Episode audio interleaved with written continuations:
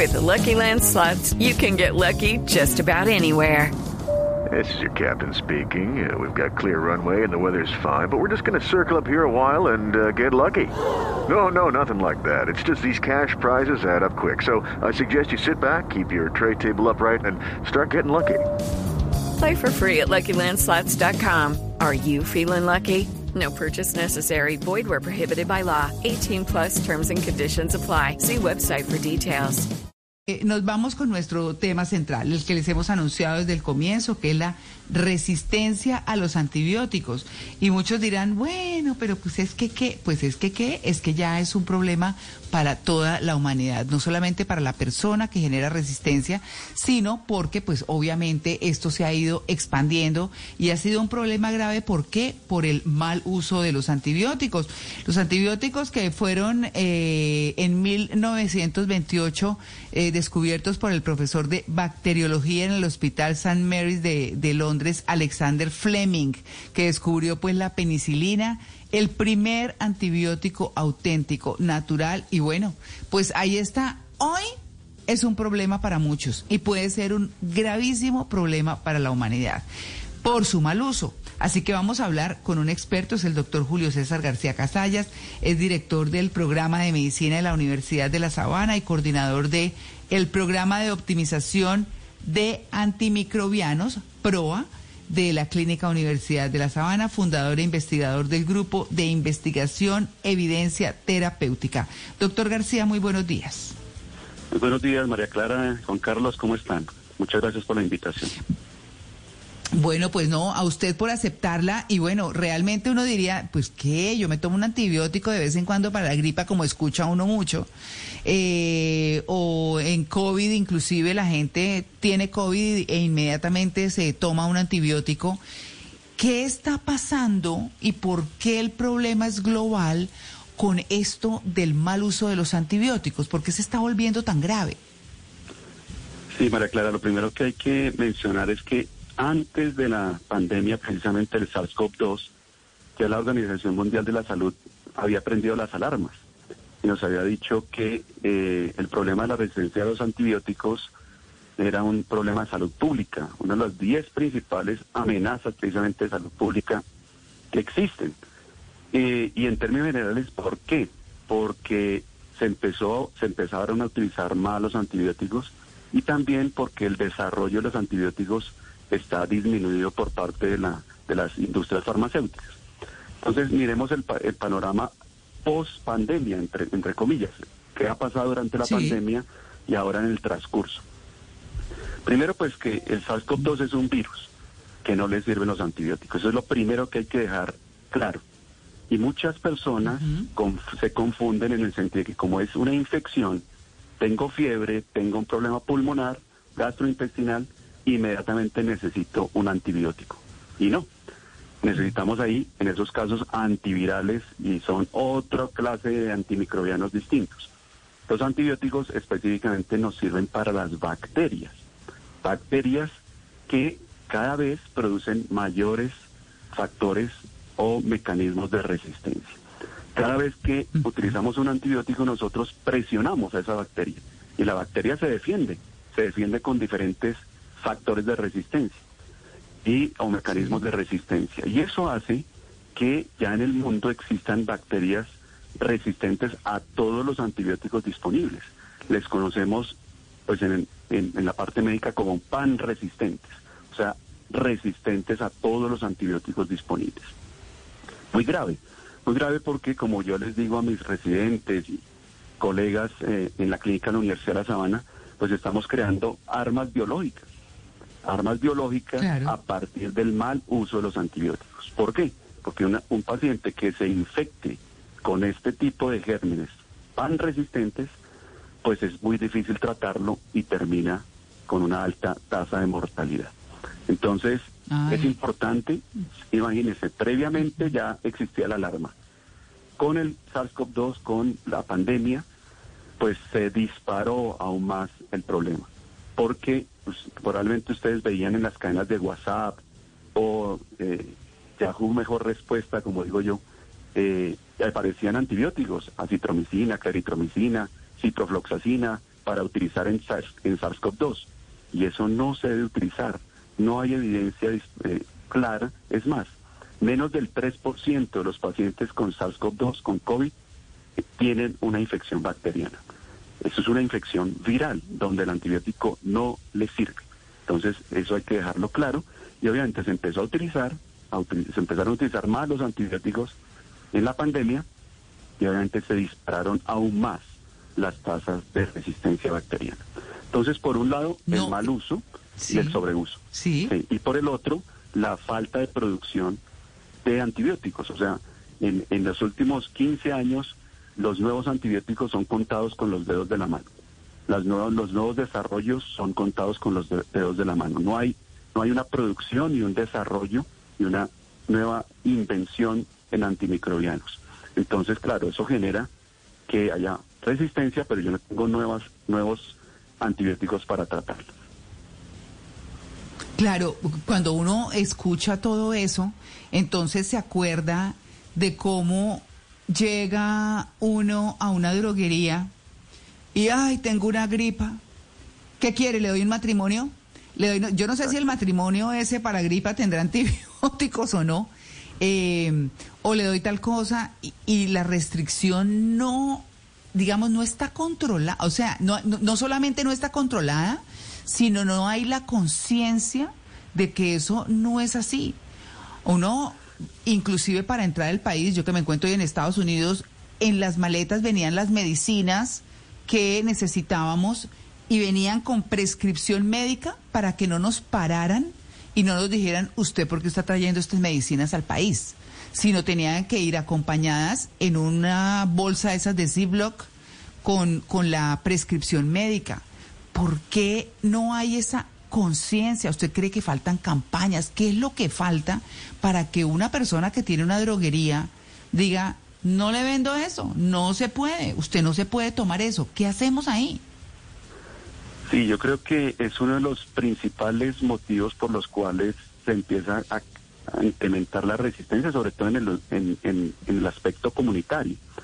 En el medio comunitario, la venta prácticamente eh, eh, over the counter, le, llamamos nosotros.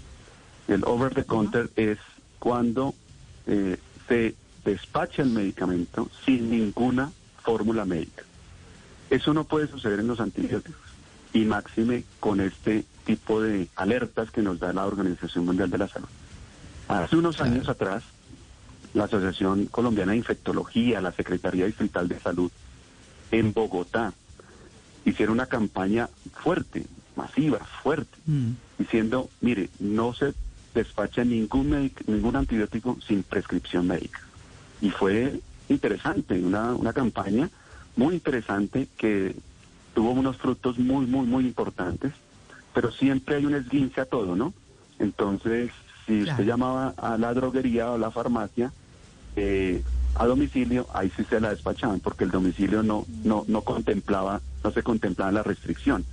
Y así suceden una cantidad de cosas, pero hoy nuevamente es una venta indiscriminada y solamente eh, el matrimonio, por ejemplo, aparece con antibióticos como la amoxicilina, la ampicilina. En algunos casos uno va a una farmacia inclusive lo inyecta, le colocan lincosamida intramuscular. O sea, una cantidad de cosas que probablemente pues no lo hacen con, con, con mal, o sea, con, con mala, mala disposición el droguista. Pero sí, por un lado, tenemos regentes de farmacia o químicos farmacéuticos en farmacias grandes, esto no debe suceder. Y no debería despacharse un antibiótico. Desafortunadamente la legislación pues se queda corta en ese sentido. Y el seguimiento sobre todo.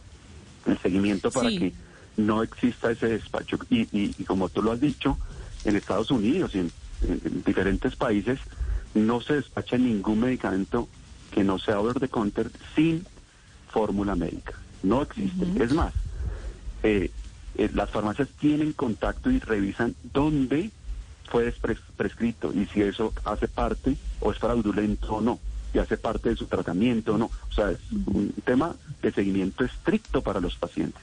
Así debería ser. Obviamente aquí nos hace falta una historia clínica en línea, bueno, una cantidad de cosas, pero lo más importante, tú lo has dicho, es que no se despache sin fórmula médica. Y el otro problema grande es el uso de antibióticos en la parte agropecuaria, porque allí sí que ¿Ah, se sí? utiliza fuertemente, claro, claro, y eh, existen, por ejemplo, en las aguas antibióticos y en los desechos, ah, existen trazas de antibióticos porque se utiliza en diferentes animales, obviamente para su crecimiento, para que no existan infecciones, y allí es otro problema. La parte veterinaria también es otra dificultad que tenemos. Entonces, esto es como un- una bola de nieve. Si lo utilizamos mal en la parte veterinaria, lo utilizamos mal en la parte comunitaria y lo utilizamos mal en la parte intrahospitalaria, pues obviamente existe toda esta amenaza que ya dice la Organización Mundial de la Salud. En 2035 ya no habría antibióticos que sirviera para las infecciones comunes que tenemos en nuestros hospitales. Eso es muy Doctor grave, muy, García. muy, muy grave. Sí, señor. Entonces, según lo que usted nos comenta y la preocupación de cómo los antibióticos son suministrados sin fórmula médica ni ningún control, ¿cómo educar a la comunidad en general, a la no médica, con el fin de combatir la resistencia a los antibióticos y más allá de eso, qué hacer con los microorganismos multiresistentes? Perfecto. Primero, lo, primero lo, lo más importante es indicarles que los antibióticos tienen unas, unas indicaciones específicas. Es para infecciones bacterianas. Segundo, deben siempre ser prescritos por el médico, su médico tratante. Claro, muchas veces los, en, las comunidades nos levantan la mano y nos dicen, pero es que el acceso al, al, al, médico tratante se demora. Tengo citas para dos, tres meses y yo tengo mi problema en este momento. Eh, importante es tratar de conseguir y acceder al servicio de salud, el cualquiera que se sea, eh, centros comunitarios, eh, servicios de urgencias, etcétera, para verificar que necesite una prescripción de un antibiótico. ¿Qué hemos visto? Nosotros hicimos un, estudio en la Clínica Universidad de La Sabana hace un par de años, donde decíamos cuál es el principal problema relacionado con los medicamentos a nivel de urgencias. Y este estudio, eh, hecho por un colega nuestro, y fue su, su tesis, que es el doctor Wilson Briseño, farmacólogo clínico, precisamente de la Universidad de La Sabana, eh, veíamos cómo los pacientes llegaban y la autoprescripción es altísima, pero no tanto por ir a, Sí. a la farmacia, sino porque la abuela le dijo, o porque tengo mi, el antibiótico me quedó ahí en el, en el botiquín de mi, de mi casa. Y él, y él como se parece a lo que tenía hace un mes y el médico me formuló este antibiótico, pues vuelvo y me lo tomo. Y empezaban con diarrea, náuseas, vómito, eh, lo que acabaron de, de mencionar, aumento de las bilirrubinas, porque producen Sí. falla hepática, etcétera, etcétera. O sea, los antibióticos no son inocuos, producen muchas reacciones adversas y muchas de las consultas a los servicios de urgencias es por eso también. No solamente por la resistencia, sino también por las reacciones adversas que producen este tipo de medicamentos. Diarrea, náuseas, vómito, eh, fallas hepáticas, fallas renales. Entonces hay que tenerlo presente. Entonces es un tema de conciencia para las personas que no toda infección necesita antibiótico, que si su infección es eh, importante hay que ir a los servicios médicos y ser prescrito por un médico el antibiótico y que hay que hacerle un seguimiento específico a esa infección. Otra causa por los cuales por las cuales se aumentan la, la resistencia es porque los pacientes se sienten bien y suspenden tempranamente el antibiótico. Entonces, inician con el- la terapia antimicrobiana bien prescrita para, el- para la infección que es y al tercer día se sienten muy bien y suspenden la terapia que dura cinco o dura siete días. Eso también aumenta la resistencia antibiótica. Entonces, eh, el, el llamado, el llamado es, primero, en SARS-CoV-2 no necesitamos antibiótico. Ese es el primer llamado hoy por hoy. Ni en Omicron, ni en. Delta, ni en ninguna de estas. No necesitamos menos del 3% de los pacientes con SARS-CoV-2, con COVID, están coinfectados con bacterias. Entonces, eso es lo primero. Lo segundo, si usted tiene una infección, ¿cierto? Asista a su médico, es muy importante, y que el médico le prescriba el antibiótico que necesite. Tres, seguir las pautas que le indica. No si se, si, no, si se siente bien, no suspenderlo tempranamente. Cuarto, no ir a la droguería a preguntar por que necesito una cefalexina o necesito una citomicina o cualquiera de estos antibióticos eh, y de una vez se lo prescriban. Ese, ese es otro punto clave y va en tema en el tema de la normatividad de la del despacho y de la de, de la entrega de los medicamentos ambulatoriamente y sobre todo los antibióticos. Siempre exigir fórmula es lo ideal, es lo más importante. Y quinto, eh, el seguimiento intrahospitalario. Ese es otro problema. Por eso existen los programas de optimización de antimicrobianos, el PROA. Eh, en inglés son los Stewardship Antimicrobial Program. Estos, estos programas lo que permiten es, a nivel intrahospitalario, que existan eh, médicos que nos dedicamos al tema de infecciones, eh, que adicionalmente es un trabajo interdisciplinario con infectólogos, farmacólogos clínicos, químicos farmacéuticos, enfermeras, que nos dedicamos al seguimiento de los antibióticos y a la buena prescripción. Entonces, a nivel intrahospitalario también hacer buena prescripción. Doctor Julio César García, si no hacemos caso a lo que usted nos está diciendo, este futuro que nos espera va a estar complicado, porque entonces la señora que el niño se le mete una raspadita y se le infecta la herida, pues en el año 2035 ya no le va a servir ningún antibiótico y vamos a volver a lo que pasaba hace más de 100 años, que es, señora, llévese su hijo para la casa y aguántese porque ningún antibiótico le está funcionando. Desafortunadamente es así, ese es un panorama oscuro, muy, muy oscuro. Eh, como les decía, la producción de nuevos antibióticos, novedades en antimicrobianos es bastante baja, desafortunadamente.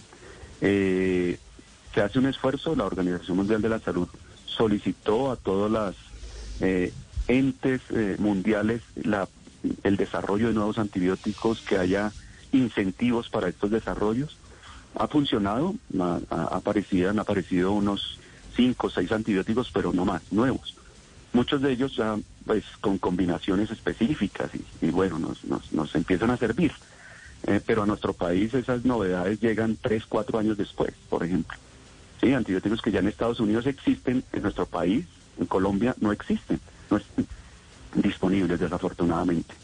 Entonces, claro, es un llamado también para que tengamos disponibilidad de nuevos antibióticos, y, pero indiscutiblemente aquí se llama, el primer punto es prevención. En 2035 no tendríamos con qué tratar, de verdad, no tendríamos con qué tratar. Y son las, una de las principales amenazas de salud pública que dice la Organización Mundial de la Salud que enfrenta la humanidad en este momento. Y eso sí puede acabar la humanidad, de verdad, lo digo en serio. Sí, sí, o sea, es un tema muy complejo, muy difícil. Claro, los desarrollos tecnológicos y, vemos cómo en menos de un año sale la vacuna frente a SARS-CoV-2, en año y medio aparecen antivirales nuevos, ya en Colombia empiezan a, probar antivirales nuevos para SARS-CoV-2. Eh, bueno, digamos que cuando, cuando hay un esfuerzo mancomunado, eh, la humanidad sale adelante pero indiscutiblemente necesitamos es prevenir. En las pandemias se pueden prevenir también. Sí, hace 100 años ocurrió una y no hemos aprendido de las pandemias, claramente. El doctor Álvarez, eh, quien es el, líder pues en, Colombia en este sentido, eh, lo decía en una, en, una, en una conferencia, nos decía, mire, es que hace 100 años ocurrió lo mismo, murió gran cantidad de gente, pero no hemos aprendido es hasta que no nos toca la fibra, hasta que no se nos muere un familiar, hasta que eh, en ese momento es cuando aprendemos y tomamos conciencia. Hay que hacerlo, o sea, no, no tenemos que esperar a que se nos mueran familiares o amigos cercanos para tomar conciencia. Y la conciencia de, del uso adecuado de los antibióticos es muy importante hoy por hoy. Doctor Casalla, nos quedan dos minuticos, pero yo eh, quiero preguntarle, porque me dejó preocupada, lo que usted dice de los alimentos que tienen antibióticos. ¿Qué debemos evitar que tenga antibiótico? ¿O qué medidas debemos tomar frente a un alimento que está dentro del grupo a los que les ponen antibióticos, pero pues para uno mirar, revisar que no los tenga o si hay alguna manera de saberlo y pues no consumirlos? Es difícil, ¿no? Es difícil porque obviamente aparecen estrazas, por ejemplo, en el, en, el pollo, en la carne, y eso es un llamado ya desde el punto de vista veterinario en el seguimiento y sobre todo en el, aparecen hormonas de crecimiento, aparecen antibióticos en, en, en ciertas especies animales de, de consumo humano permanente. Eh, no por más vemos que nuestras hijas adolescentes tienen más rápido el desarrollo hormonal, porque muchos de nuestros alimentos eh, y de nuestros animales crecen a partir de este estímulo hormonal. Y si se enferman rápidamente le dan un antibiótico y es allí donde los veterinarios pues tenemos que apoyarlos y también es un llamado en ese sentido. Que esto es una cadena Claro. y la cadena es empezamos desde desde la parte eh, veterinaria se puede llamar así el buen control del antibiótico luego la parte comunitaria las farmacias las droguerías y luego la parte intrahospitalaria. Y es el es el conjunto específico y si no no hacemos un tra- una una un abordaje integral del proceso es muy difícil el tema. Es muy difícil saber si un alimento tiene antibiótico o no. Si la carne que estoy comiendo tiene antibióticos, si el pollo que me estoy comiendo tiene antibióticos, pero ahí, ahí ya vienen otros organismos de control como eh, el ICA o u otros organismos que nos que también debemos llamar la atención en ese sentido, el INVIMA mismo en el sentido de, hombre, tampoco darle antibiótico a los animales porque eso inmediatamente eh, impacta en la salud eh, de los humanos. Eh, el llamado Claro. claramente es de- desde el- de los entes de control que, que haya restricción. Claro, ustedes dicen, bueno, es que hay más normas y normas y normas, pero las normas pues hay que cumplirlas y ojalá podamos llegar en un primer paso a que ningún antibiótico se dispense sin fórmula médica. Lo más importante es Claro. eso. Ahí está probablemente la piedra angular de- de- del tratamiento y de la- del control de esta resistencia aumentada. Bueno, pues ahí está la fórmula médica y sobre todo, diría yo, eh, doctor Julio César García, que la conciencia no solamente de quien va a preguntar y se automedica, que va a la farmacia, sino de el que le vende de la farmacia, pero también si hablamos de los alimentos, a los veterinarios que mm, pues les ponen este tipo de medicinas a los alimentos y entonces uno sin darse cuenta, creyendo estarse alimentando bien, pues consume eh, los antibióticos como no debe ser.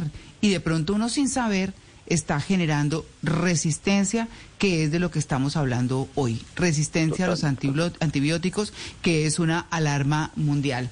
Doctor Julio César García, muchas gracias por su atención con el Blue Jeans de Blue Radio. Muchas gracias a ustedes por la invitación y una, una pequeña aporte adicional y es el tema de educación Sí. en el tema de antibióticos. Desde nuestros programas de medicina debemos procurar una educación adecuada para los médicos, obviamente para veterinarios, para odontólogos que también utilizan antibióticos y es llamar la atención de que nuestros médicos sepan prescribir adecuadamente los antibióticos y que durante la formación médica en pregrado o posgrado se, haga- se, haya- se hagan esfuerzos específicos para la educación médica adecuada en nuestros futuros profesionales. Muchas gracias por la invitación Claro. y, y gracias por este, a- traerme este tema tan importante. Claro que sí, 9 y 1, ya regresamos. Estamos en En Blue Jeans de Blue Radio, el programa más feliz de Blue. Hello, it is Ryan, and I was on a flight the other day playing one of my favorite social spin slot games on chumbacasino.com. I looked over the person sitting next to me, and you know what they were doing? They were also playing Chumba Casino. Coincidence? I think not. Everybody's loving having fun with it. Chumba Casino is home to hundreds of casino style games that you can play for free anytime, anywhere, even at 30,000 feet. So sign up now at chumbacasino.com to claim your free welcome bonus. That's chumbacasino.com and live the Chumba life. No purchase necessary. Group. Void prohibited by law. See terms and conditions. 18 plus.